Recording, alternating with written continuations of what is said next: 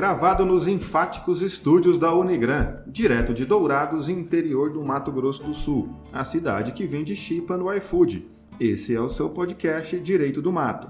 Aqui é Fabrício Brown e a bucéfalo ofertado não se perquire a arcada ortodôntica. Que? A cavalo dado não se olha os dentes. Nossa, velho, bicho. Tá, aqui é Vinícius de Almeida e a beleza está nos olhos de quem bebe. Direto de Dourados, Mato Grosso do Sul, lugar onde pior quer dizer verdade. Eu sou o professor Fernando Machado. Nunca deixe que te digam que não vale a pena acreditar no sonho que se tem. Irmãos e irmãs, hoje temos a, hoje temos a, a honra de receber aqui em nosso estúdio para gravar este episódio do Direito do Mato, a professora do curso de Direito da Unigran, professora Juliana Moreira. A professora Juliana, que ela é egressa da Unigran, possui mestrado em Educação, ela é leitora, roqueira e apaixonada pelas palavras. Seja muito bem-vinda, professora Juliana. Muito obrigada, é um prazer estar aqui com vocês. Confesso que estava ansiosa por esse convite. 2021 não passaria sem que eu cobrasse de vocês a minha presença aqui. Sério mesmo, assisto, vejo vocês no YouTube e também acompanho os podcasts sempre que vocês lançam. Quero parabenizá-los pela iniciativa e tenho certeza que tem contribuído muito para a formação dos nossos acadêmicos e de todos aqueles que querem saber um pouco mais sobre o direito. Essa parte eu não sei se eu concordo, se realmente está contribuindo para a formação é. ou para a deformação dos nossos Está sim, está Mas, sim. Está sendo divertido. Muito obrigado, professora Juliana. E aproveitando aqui o gancho, pessoal, segue a gente aí nas redes sociais. Acompanhe o Direito do Mato lá no Instagram, também no Facebook e ouça todos os episódios, inclusive esse episódio especialíssimo lá no Spotify e também assista os episódios completos e os cortes lá no YouTube.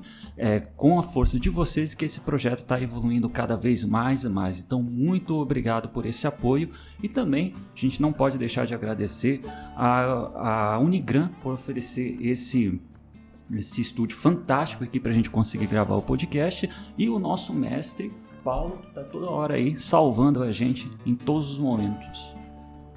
E lembrando também da, da nossa parceria com a rede de supermercados Dois Irmãos, que tem a, você consegue lá adquirir os nossos produtos, camisetas, chaveiros, pastas e em especial a nossa xícara, né, ou caneca do Direito do Mato, onde você pode então brindar com deliciosos cafés. Eu já tenho a minha. Viu?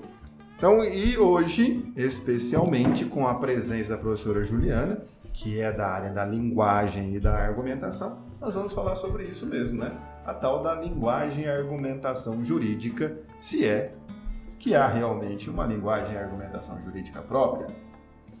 Boa, professor Fabrício. É importante lembrar que não existe linguagem jurídica nem argumentação jurídica sem língua portuguesa.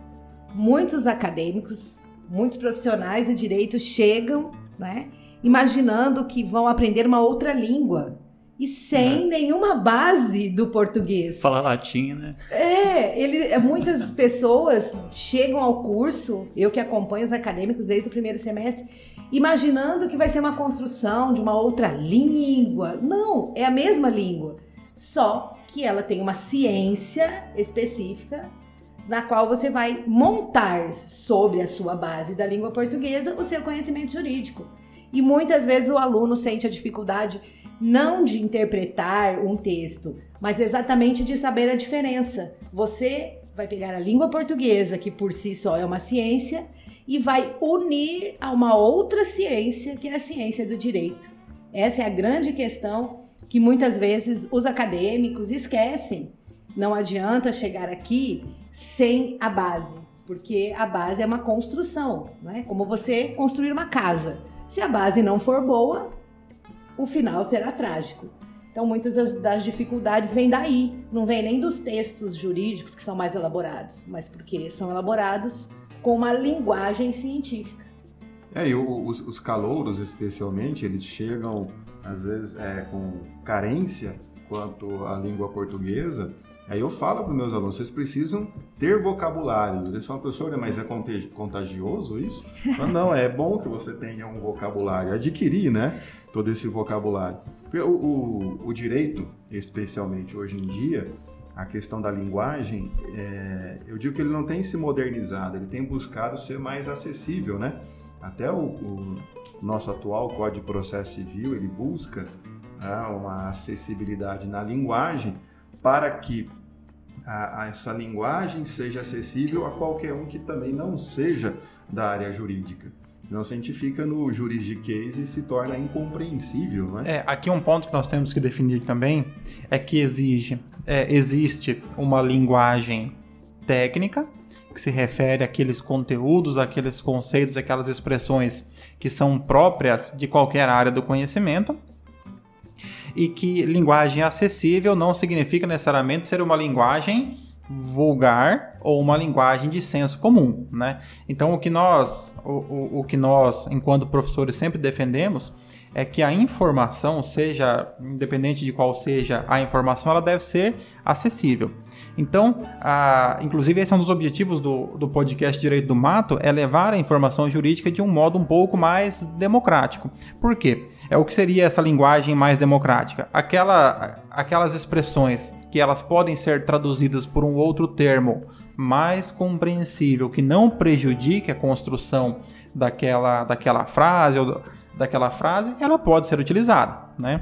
É, o que acontece muitas vezes é que no, no, direito há ali uma vontade daquele que opera de mostrar uma talvez uma sabedoria ou um conhecimento mais aprofundado, procurando palavras o mais é, é, complicadas possíveis, com, com, é, acreditando que aquilo irá enriquecer o texto. Um exemplo, né? Você pode falar para o cliente, para dar mais garantia àquele contrato, que é necessário uma garantia fidejussória.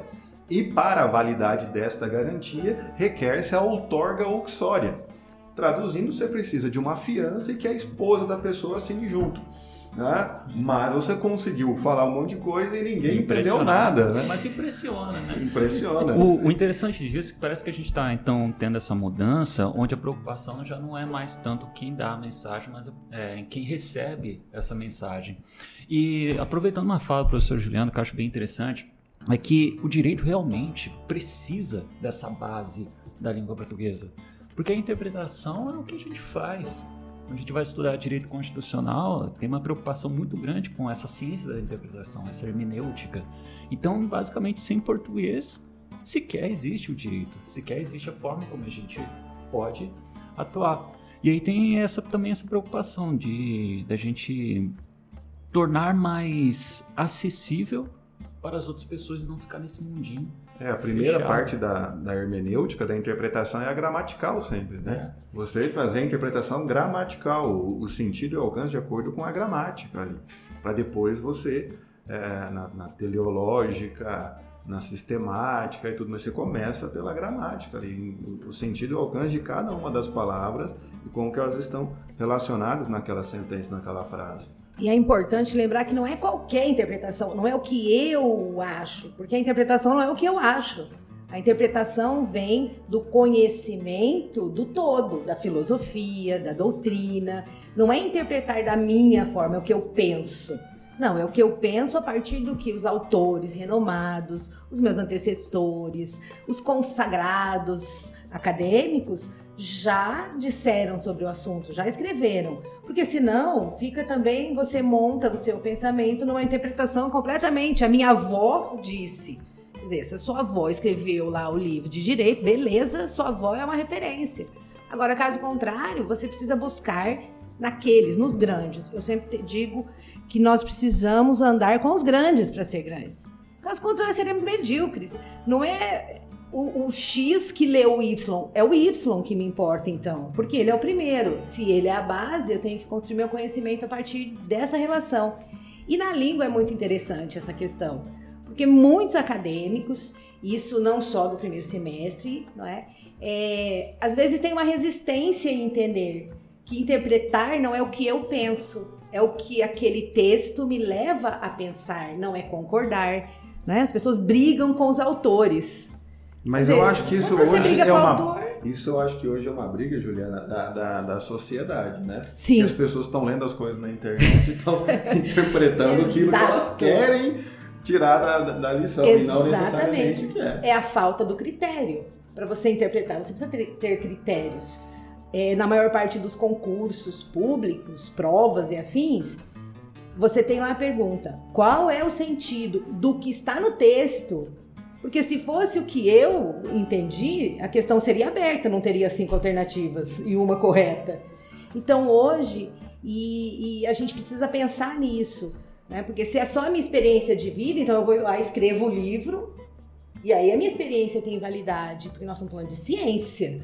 Palavra tão cara hoje em dia. Nesse ponto, aqui é uma, uma ressalva importante para quem é acadêmico é, de direito e em, em outras áreas também, é que as bancas de concurso público têm mudado a forma de avaliação. Por quê? Há um tempo atrás, é, fazia-se ali uma pergunta: qual é o prazo prescricional para tal instituto? Você ia ali na opção e marcava dois anos, três anos, cinco anos, dez anos. Você marcava ali. É, com a, a concorrência, é, é com é, o aumento da concorrência é, e, consequentemente, com o aumento da exigência dos concursos públicos, a grande maioria dos concursos públicos hoje utilizam perguntas que exigem não apenas o conhecimento jurídico, mas também a capacidade de interpretação, que é o que acontece, por exemplo, com a, com a OAB. A prova da OAB não traz mais questões fechadas. Qual é o, é, qual é o conceito de tal, de tal item? Ela vai trazer uma situação é, ali com os Caio, Tício, Mévio, né? Aqueles personagens, vai trazer uma situação ali que envolve muitas vezes dois ou três institutos jurídicos diferentes, vai exigir que o aluno faça um processo de interpretação para que então ele possa responder qual é a alternativa correta. É por, por esse motivo é que uma das melhores formas de estudo para a prova da OAB é resolvendo questões de provas anteriores para que você crie, então possa treinar aí, criar essa, esse hábito é, de responder às provas que envolvem a análise de situações hipotéticas formadas ali é, pela banca examinadora. E se você vai pra guerra, conheça o seu inimigo. Ah, isso a gente fala para os acadêmicos, você vai conhecer seu inimigo. Então você não vai fazer uma prova sem antes saber como é que é essa prova. Você pega provas anteriores e vai estudar. Pra não chegar perdido lá. E, Juliano, você comentou que, é, com o Fabrício, vocês comentaram que tem esse problema da sociedade em relação a interpretar. Quando, por exemplo, o calor ele ingressa no, no curso de Direito, ele já se depara então com a disciplina de língua portuguesa, argumentação. Como preparar ele para essa interpretação? Essa interpretação sem levar ao, ao pessoal? Eu acho que uma das questões mais importantes é você reiniciar a mente do calor. Mudar o mindset, diria Fernando, nosso coach. Sim, usando aqui os estrangeirismos maravilhosos da nossa língua, é você tem que reiniciar. Ele tem que repensar a relação dele com a comunicação. Eu costumo dizer que o direito, há bastante tempo, já não é uma ciência só para aqueles que fazem parte dela.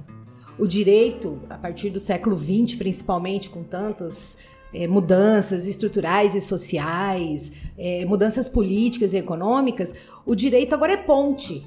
Dizer, eu, como eh, articulador do direito, eu preciso me fazer entender. Ninguém tem a, a obrigação de me entender. Eu tenho que ser entendido. Se eu quero que a pessoa me entenda, sou eu que tenho que dar os caminhos para que ela me entenda dentro da ciência. Então, essa relação é, do calouro, principalmente com a linguagem, ela precisa ser assim retomada. né? Muitas vezes as pessoas falam, pensam assim: ai, português é chato, português é difícil. Difícil é chinês, que você tem que cinco anos para aprender os ideogramas. Dois anos se você for um aluno aplicado, eu digo em termos de aprendizado, não é? Então, as línguas, para os nativos, elas são difíceis sempre, porque ela tem um conteúdo emocional. Você aprende a língua primeiro na relação emocional. Tanto é que ela é língua materna, remete a um acalento, remete a uma emoção. Aí quando você entra na escola, você começa a racionalizar. E como que você racionaliza a emoção?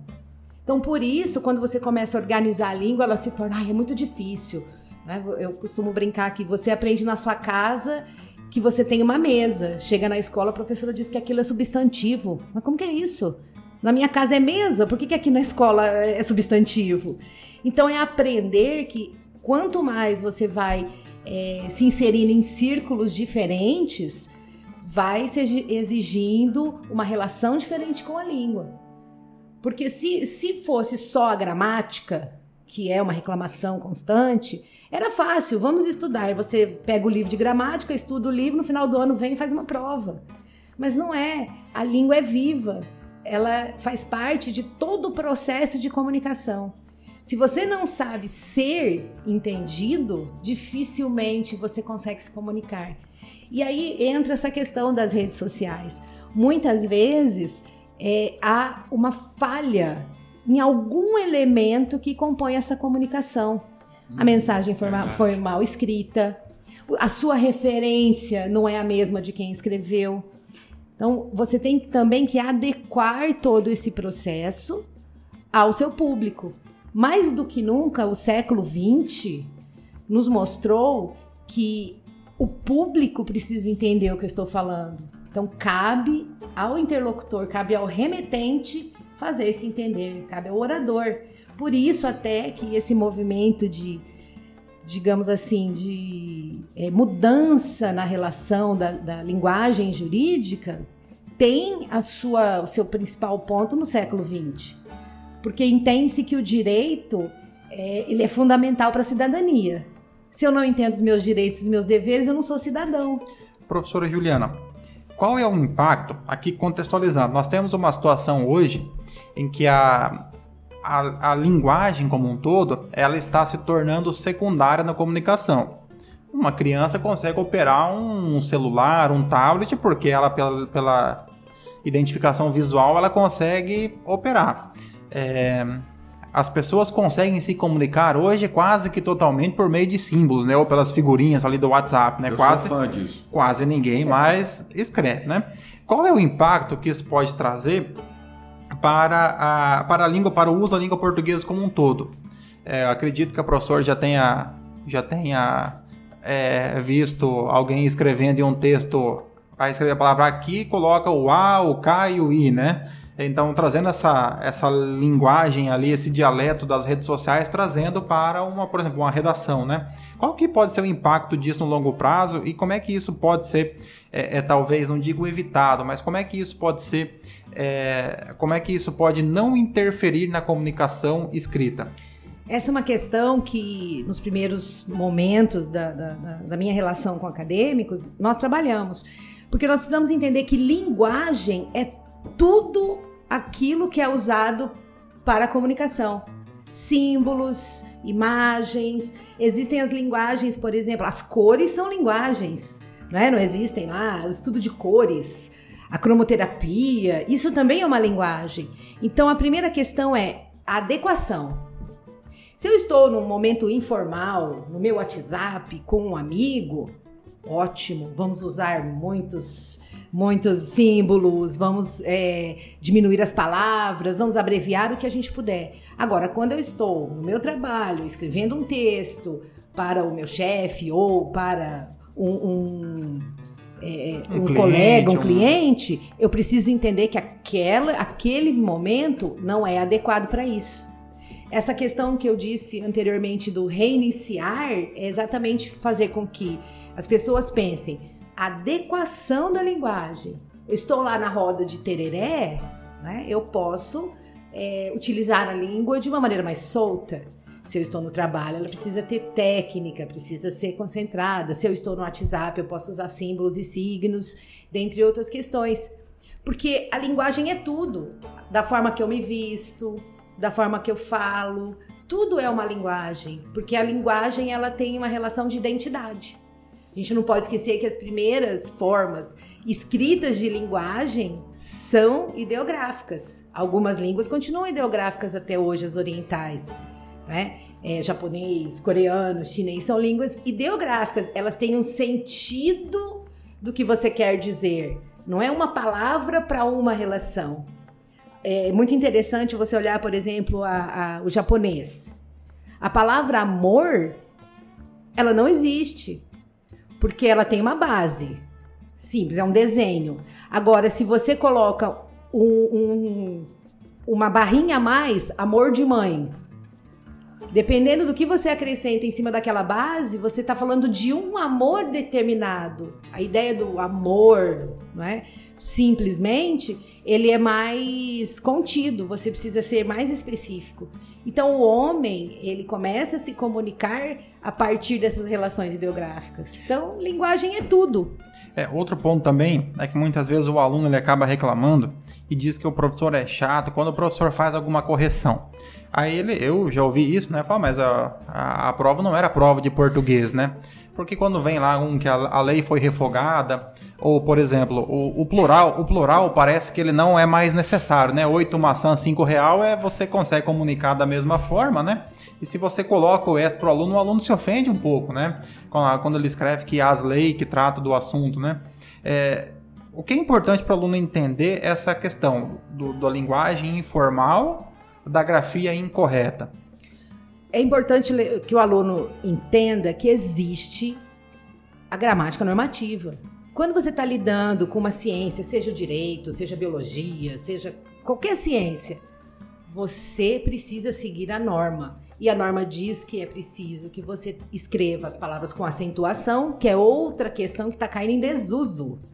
Depois da ah. nossa reforma ortográfica, a sensação que dá é que ah, vamos deixar tudo sem acento. Para não errar, deixa sem. Para não errar, deixa sem acento que tá bom. Essa questão é, de confundir exatamente a fala com a escrita. É, a língua portuguesa, nenhuma língua no mundo você escreve como fala. Isso é uma mentira. Se você tentar escrever a forma como você pronuncia, escreve como fala, já está errado. Porque você vai. A, a, fala, a fonética, ela é diferente da escrita. Uhum.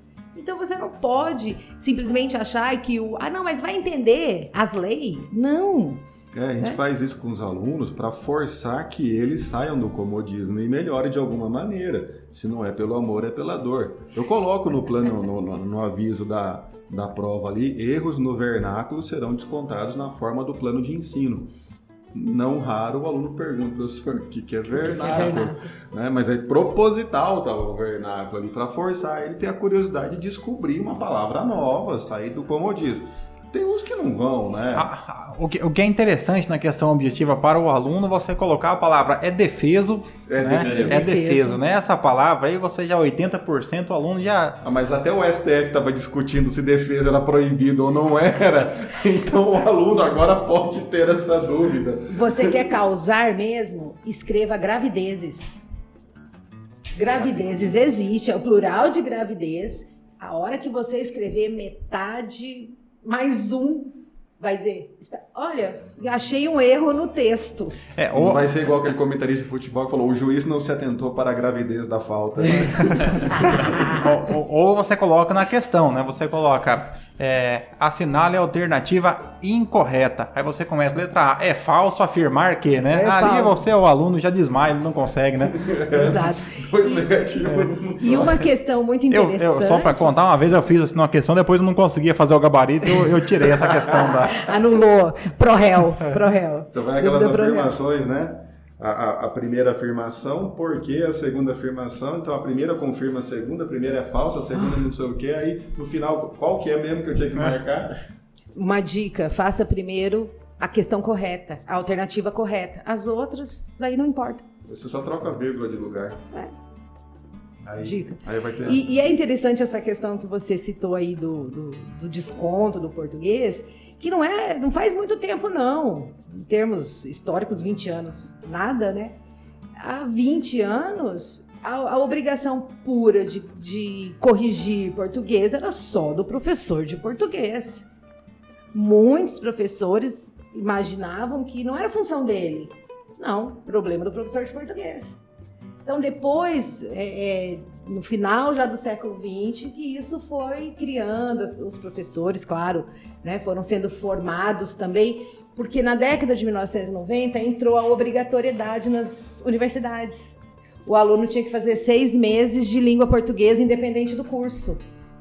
Ou educação física. Isso, isso Tinha essa, isso é essa educação possibilidade.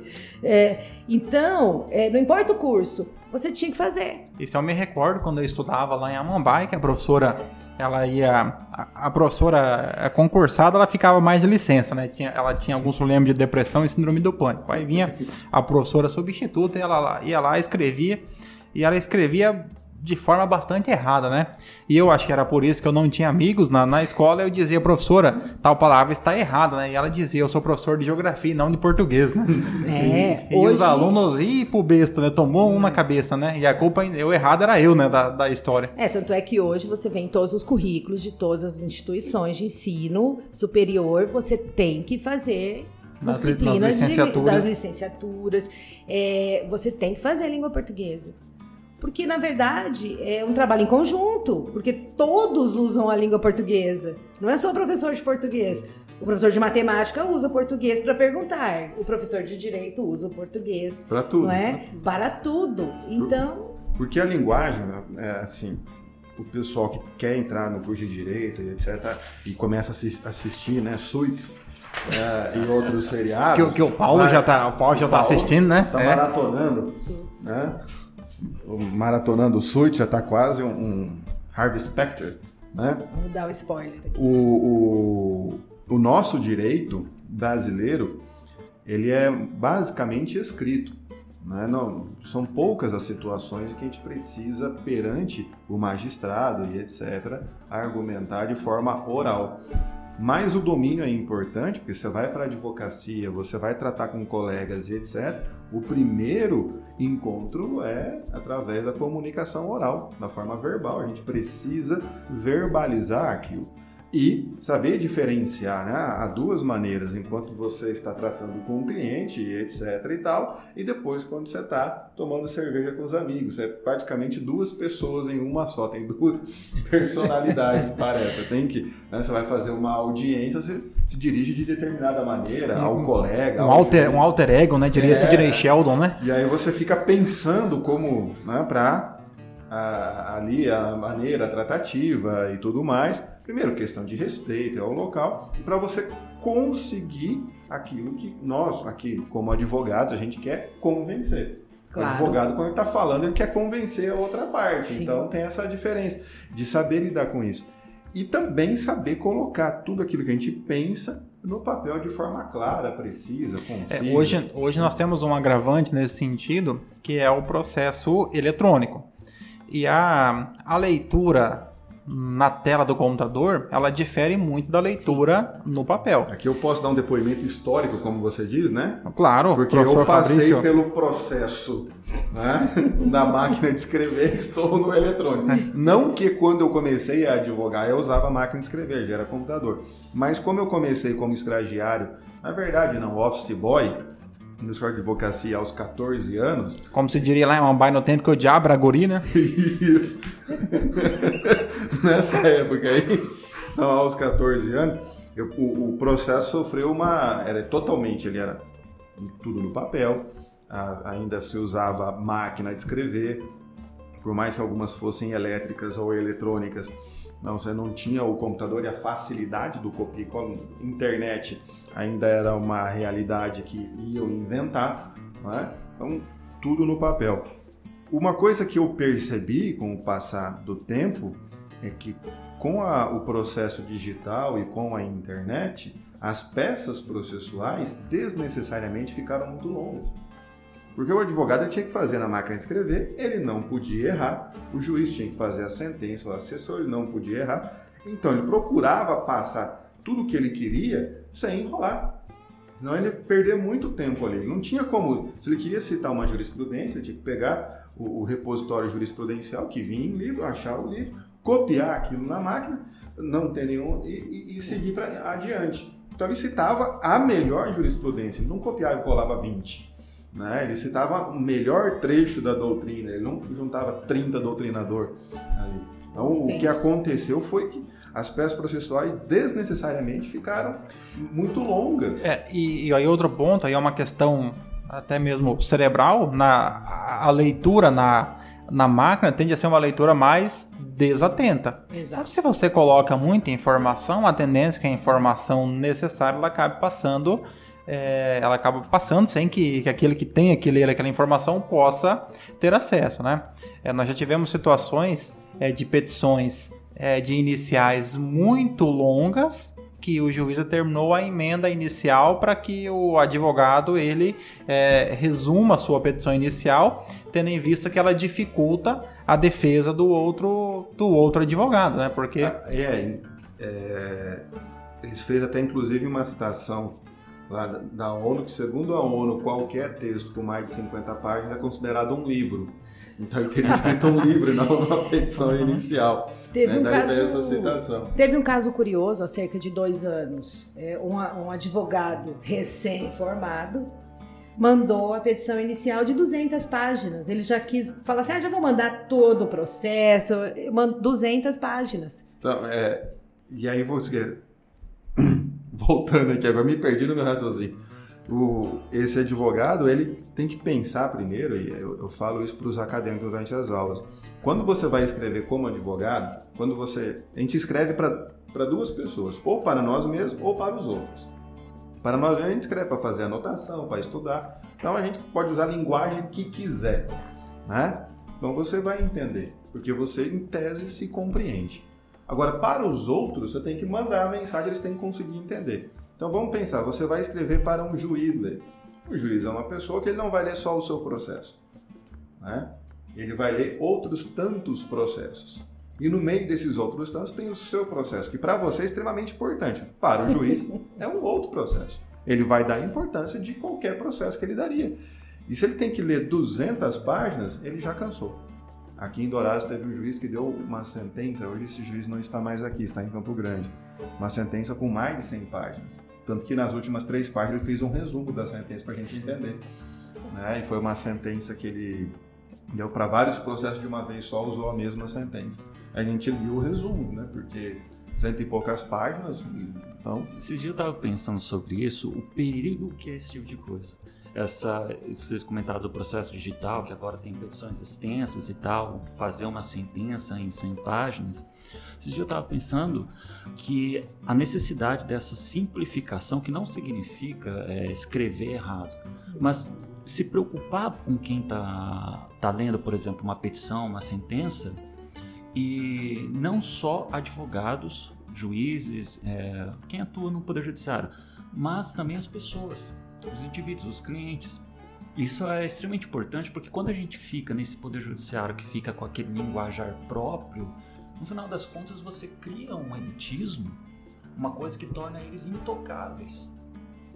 Porque eles têm uma, uma forma de comunicação própria ao ponto que as outras pessoas fora do Poder Judiciário não entendem aquilo lá, então elas mesmas acabam aceitando que elas são, desculpa o termo, é burras. É vai só pegar contra um- tudo. é só vai pegar contra um- tudo que É. o direito do século XX até agora tem buscado, que é exatamente simplificar para que as pessoas tenham acesso à informação e transformem a informação num conhecimento. Porque simplificar não quer dizer superficializar. Então tem, tem aquela ideia de que eu tenho que escrever 50 páginas se eu posso escrever 10. Né? Então, é, não, eu vou colocar aqui que se eu escrever 50, a pessoa vai se impressionar. Pelo contrário, no mundo é, cada vez mais rápido, de decisões rápidas, porque todo mundo quer celeridade, todo mundo quer que as coisas se resolvam é, no menor tempo possível. Quando você faz isso, você está é, jogando contra o seu cliente, você está jogando contra tudo aquilo que o direito contemporâneo busca dentro da sua linguagem. O Tribunal de Justiça do Rio Grande do Sul, alguns anos atrás, eu não sei se eles ainda têm essa prática, mas alguns anos atrás, eles tinham feito um projeto senten é, petição 10, sentença 10. Então, se uma petição tinha até 10 páginas, a sentença também teria até 10 páginas. Né? E aí, para é, é fomentar nos advogados essa questão de diminuir um pouco o tamanho das petições de vocês, a gente consegue ler a petição inteira, compreender, analisar, porque no processo, no final das contas, você vai analisar as provas, o contrato, aquilo, que- depoimento de testemunha, e o juiz vai se convencer com aquilo. Então você teve que. Tem um, um, jargão, né? Que fala que a qualidade do seu direito é inversamente proporcional à quantidade dos seus argumentos. Então, quanto mais você teve que falar, significa que muito pior é o seu Exato. direito ali envolvido. E quanto mais evidente, menos você precisa torná-lo ali, demonstrá-lo. Tem um exercício que eu costumo propor para os acadêmicos, porque eles já imaginam que vão chegar no primeiro semestre e já vão produzir peças processuais de 300 páginas e tudo mais. É, o primeiro texto produzido é um parágrafo. Ele tem que produzir um parágrafo com limite de 10 linhas. A maioria deles olha para mim como se aquilo fosse assim: imagina, 10 linhas, isso é fácil. No momento que se senta para fazer, não consigo. Porque o hábito de mais é melhor ainda está incontido na escrita. E escrita tem que ser objetiva.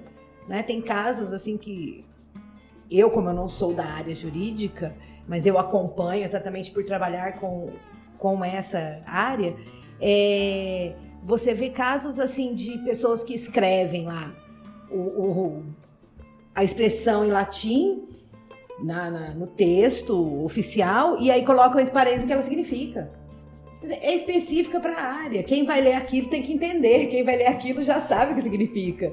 Mas por quê? Porque precisa ter volume. Na cabeça de muitas pessoas precisa ter volume. Texto tem que ter volume. E não é volume.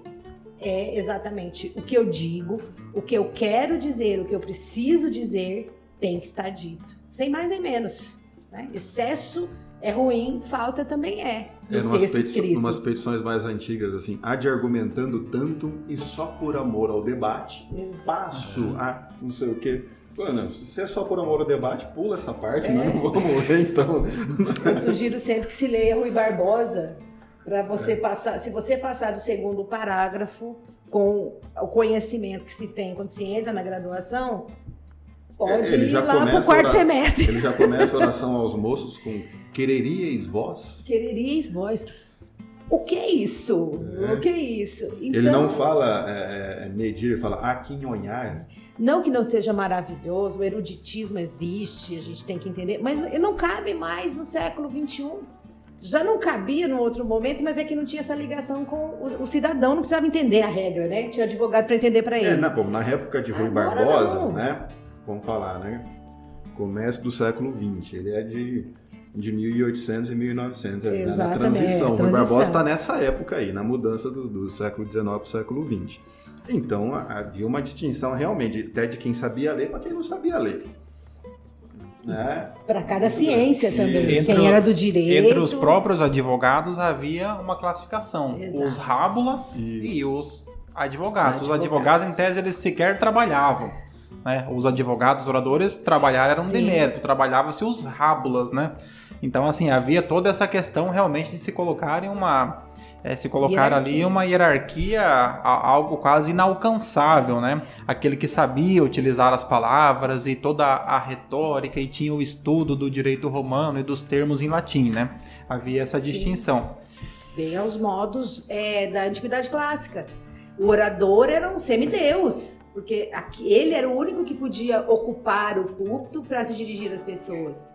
Então ele era agraciado pelo dom, pelo toque divino da palavra. E nós sabemos hoje que não é por aí. Em língua portuguesa temos um fenômeno também, é que a língua portuguesa, assim como muitos outros idiomas, ela acaba, as palavras acabam alterando o significado muito rapidamente, ou ela sofre uma incidência muito grande aí de estrangeirismos que dá origem a alguns eh, neologismos da língua portuguesa. E aí um ponto interessante que em, em direito internacional, quando se estuda ah, sobre os tratados, aí há uma referência, de certa forma, histórica à, utiliza- à utilização da língua francesa como a- o idioma diplomático. Por quê? É porque a época da celebração dos, dos- celebração dos primeiros tratados, a potência era a, a Inglaterra. Então, se fosse utilizado o inglês, seria uma forma de. É, ali haveria um, um privilégio para os ingleses. Então, é, utilizava, preferia-se o francês, até porque o século XIX esse Estado significava imitar os franceses, né? E também porque o francês tem uma ca- característica que é, é um idioma que muda muito pouco. É, tanto que o Código Civil francês de Napoleão está, está vigente e, e as pessoas entendem o, o código diferente do se você pegar uma, de repente, uma, uma lei ou um texto aqui do, de, da primeira metade de 1800 do Brasil, talvez você tenha dificuldade de entender, né? o nosso Código Comercial de 1850 Exato. em vigor. Então se utilizava muito o francês como a, o segundo, como um, como um idioma de interpretação dos tratados. Por exemplo, você tinha ali, é, você tinha um tratado entre Brasil e Inglaterra, era celebrado em língua portuguesa, em inglês e o idioma de interpretação seria o francês, né? E aí eu aí vem aquela questão de comparação que nós fazemos com a língua com a língua portuguesa, né? Porque a, o exemplo que eu utilizo eventualmente em aula de direito internacional, a palavra vossa vossa mercê, que depois já pro vós mercê, depois já passa pro você, né? E um tempo atrás eu em aula em, em aula com um aluno, né? Ele veio e perguntou, professor, o que vai cair na prova? Eu disse da página 10 até a página 150 do, do livro, né? E eu vi que já é possível você, é, você é, fazer a junção do pronome você com o verbo ser na, na segunda pessoa do plural. Ele falou, professor, você é louco, né? Então já eu vi que agora já, já é possível é, reduzir ainda mais, né? Essa questão da língua, a gente tem que lembrar. É, isso é uma concepção minha como uma pessoa da área. A língua portuguesa é globalizada desde o primeiro momento. Ela é, ela inicia já com a junção do português vindo de Portugal e as línguas indígenas que aqui estão, porque muitas palavras da Europa não conseguiam dar conta da, da, do que foi encontrado aqui. Depois nós temos a contribuição grandiosa de outros povos, né? É, os afrodescendentes, nós temos os árabes na região ali, nordeste do Brasil, né? Recife.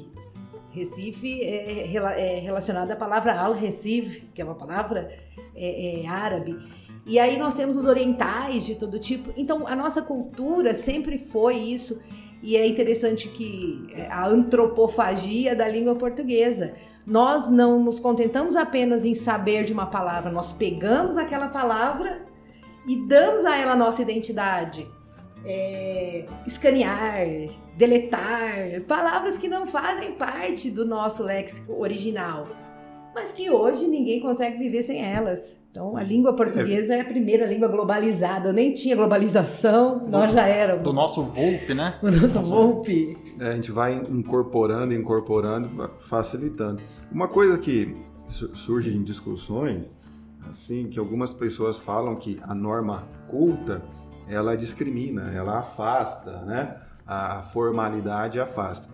Na verdade, não. Você precisa saber se comunicar bem, até porque para você ser bem compreendido. Você não dominar a norma culta, a ter a formalidade na hora da sua comunicação, no ambiente, no ambiente de trabalho, na hora que você vai escrever, vai mandar um e-mail. Você quer mandar um e-mail concorrendo a uma vaga de emprego. Né? Você tem que saber pontuar, dominar a norma culta, uma forma de tratamento, não precisa também exagerar, né? É, é, mas o, organizar as ideias, porque você está concorrendo a uma vaga de emprego. Né? O, o, quem está lhe selecionando, ele não é seu amigo, ele quer um bom funcionário, um bom empregado para desempenhar, que vai atender clientes daquela empresa, então, os clientes também, ele tem que saber convencer os clientes. Você quer ser vendedor, você precisa saber convencer. Então, tudo isso não é só na questão da área do direito, é no, no dia a dia que precisa tudo isso. E, e aí fica aquele um, um recado, eu acho que há uma carência, não é carência, há uma falta, né? de leitura por parte de todos. Nós não, não vou falar só do acadêmico de direito, não. Vou falar de todo mundo. Há uma, uma falta de leitura e, e, de ler e de buscar compreender, né? Né? Ler um livro que tenha mais de 50 páginas também, que não seja em fonte 14. Né? Mas tem bons livros pequenininhos também, alguns contos. E essa questão que você falou, voltamos lá no nosso primeiro momento, vocabulário. Quando eu tenho vocabulário, eu consigo adequar a minha mensagem ao meu público. Não é porque o meu público tem pouca instrução que eu preciso falar errado. Se eu disser problema e não disser problema, ele vai entender que é problema. Então, o meu público, ele consegue compreender. Então, adequação do vocabulário, adequação da sua mensagem, e isso é sua leitura. Você pode ler textos técnicos, você pode ler textos é, menos técnicos, até para você entender como que o vocabulário é colocado ali. 50 tons de cinza também? Vale ou não? Olha, como obra já leu, literária é péssima. Você já leu, Como Fernando? obra literária, eu prefiro o Marquês de Sade. Marquês de Sade Ah, é mais li. interessante. Ah, esse é Os contos pesado. do Marquês de Sade você vai ficar mais emocionado. Você já leu, Vinícius? Esse É. é, 120 dias em Em, So- em- em Sodoma. Pesado, hein? Mas é. mas é daí que advém tudo, toda essa literatura. Júlia, Bianca, Sabrina, também vem disso aí. Os 50 Tons de Cinza, na minha concepção, claro, não- tem que ler, acho que tem que ler de tudo. Até pra você saber Pra que tem coisa melhor. opinião, né? Você Mas a minha opinião é assim: você É, o pegar a Júlia, Sabrina e Quando é assim, o Fernando leu tudo. Crepúsculo, toda a saga. Todas- Mas a gente precisa ler. Não, pior é assistir o filme. Ah, vai esperar sair o filme. O Você vai tem pegar que a ler. Duna, vai pegar a Duna na biblioteca, dois chaproca desse tamanho. Fala, Ah, eu vou esperar. A pessoa o fala lá dos Miseráveis do Vitor Hugo, uma obra fantástica, aí chega lá três tomos, você fala, Celso, vou morrer, né? Mas é que a gente tem a ideia de que a gente tem que ler o livro de uma vez só. E tem que ler um livro só por vez também. É, leia. Você pode ler um livro teórico, ler, leia um best-seller, também é legal. Tem que ler de tudo um pouco até para você selecionar É, ler as crônicas de Gelo e Fogo, né? aquilo que você É, mais gosta, você entender a diferença dos autores. Porque se você só lê o erudito, o acadêmico, você também não vai ter assunto com o mundo. né? E, e como que você vai se posicionar? Ah, o que não tá na academia é ruim? Não. Né? O que que nós vamos falar então do Patativa do Assaré? Maravilhoso. Então a gente também não pode fazer só um tipo de leitura. Eu agora estou lendo, além dos livros de direito de argumentação, Regina Toledo, Damião, queridíssimos né, autores aí, eu também estou lendo um, um Steven James, que é uma sequência de serial killers, de um FBI, mas, mas tem que ler. É gostoso, a mente precisa de alívio. Né? Já sei o final da história, eu já sei que todos os, os livros vão acabar da mesma forma. Mas não é isso. Se isso fosse fundamental, ninguém tinha ido assistir Titanic, porque a gente já sabia o final da história. Então a gente precisa buscar, Você sabia que o Jack ia morrer?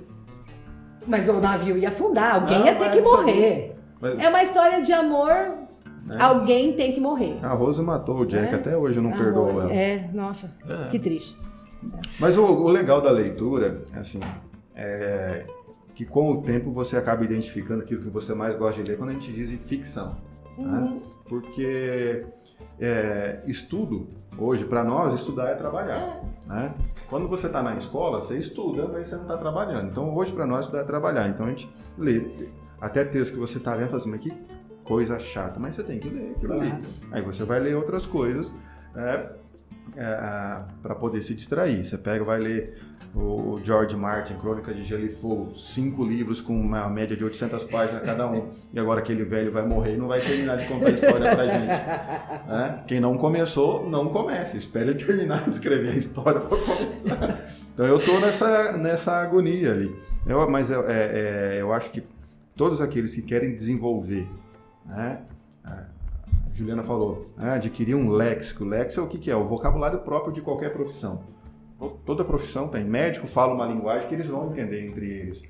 Ah, o engenheiro e o arquiteto falam uma linguagem que eles vão entender entre eles.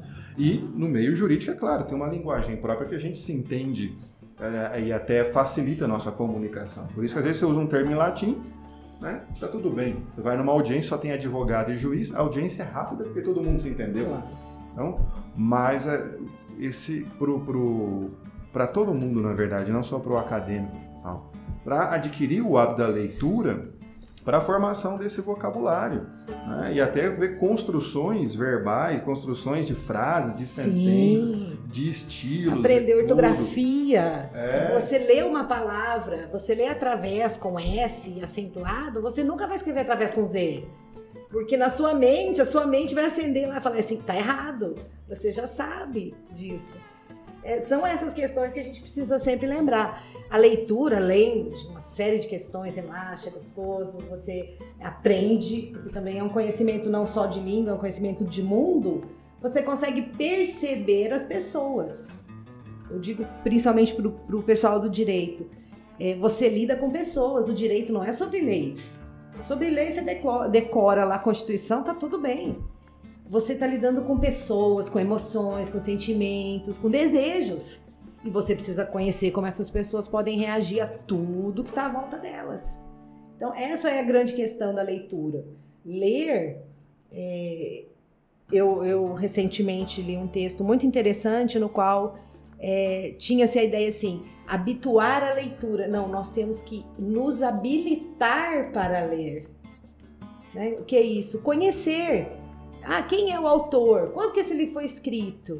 Eu nunca esqueço o professor Flávio Mesa Casa, nosso colega, né? Que ele uma vez chegou na, no, semestre e colocou alguns livros. Ah, vocês leram? Alguém levantou a mão e falou: Ah, a professora Juliana falou sobre eles no semestre passado. Vocês leram? Não. O Flávio dizia: culpa sua, que você só falou para eles dos livros, você não mandou ler. Né? Então, assim, nós precisamos nos habilitar ler. E ler não é só livro impresso, né? antes de tudo. Ler tudo é leitura. Você lê as pessoas, você lê. É, no tablet também é leitura, o livro impresso é leitura, tudo é leitura. Compra um Kindle e vai ler no Kindle. Eu comprei um.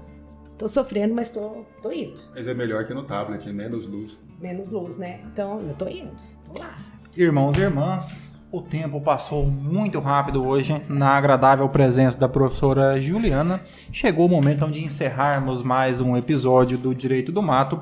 Fica aqui o nosso agradecimento especial à professora Juliana que compareceu aqui conosco para compartilhar um pouco do seu conhecimento. Nos deixou aqui o recado ah, da importância da leitura. Professora Juliana, muito obrigado. Agradeço a vocês, meus colegas queridos, né, que sempre com muito bom humor, conseguem aí passar essa mensagem para o pessoal e vocês estão sim ensinando, porque eu não sou da área e eu consigo aprender com vocês em todos os podcasts, certo? E tenho certeza que outras oportunidades virão e já me coloco aqui à disposição. Espero que esse seja um podcast bombado, atenção, né, para todos aí, como disse o querido Fabrício, Coloquem aí, publiquem nas redes, no WhatsApp da tia. Né? E vamos lá. Muito obrigada, agradeço profundamente. Sempre, sempre, sempre um prazer estar com vocês, colegas. É, bom, pessoal, vocês podem ver aí que a conversa foi sensacional com a professora Juliana. A gente conseguiu discutir e aprender bastante sobre a importância da linguagem e tal. Então fica aí a dica ao acadêmico de direito. Valoriza mais ainda essa disciplina importantíssima para todos nós. E também fica aquele recado: acompanhe a gente nas redes sociais. Confere lá Direito no Mato no Instagram e no Facebook. E ouve todos os episódios que já estão lá no Spotify e também no YouTube. E em breve os episódios proibidos serão colocados no YouTube. Os episódios do 1 ao 11 né, estão sendo editados em vídeo. Revisados. E, revisados e editados. É, aqueles lá precisam extremamente ser revisados né, para poder ir ao ar em vídeo. Tá? Tenham todos uma ótima semana, um grande abraço, sejam felizes.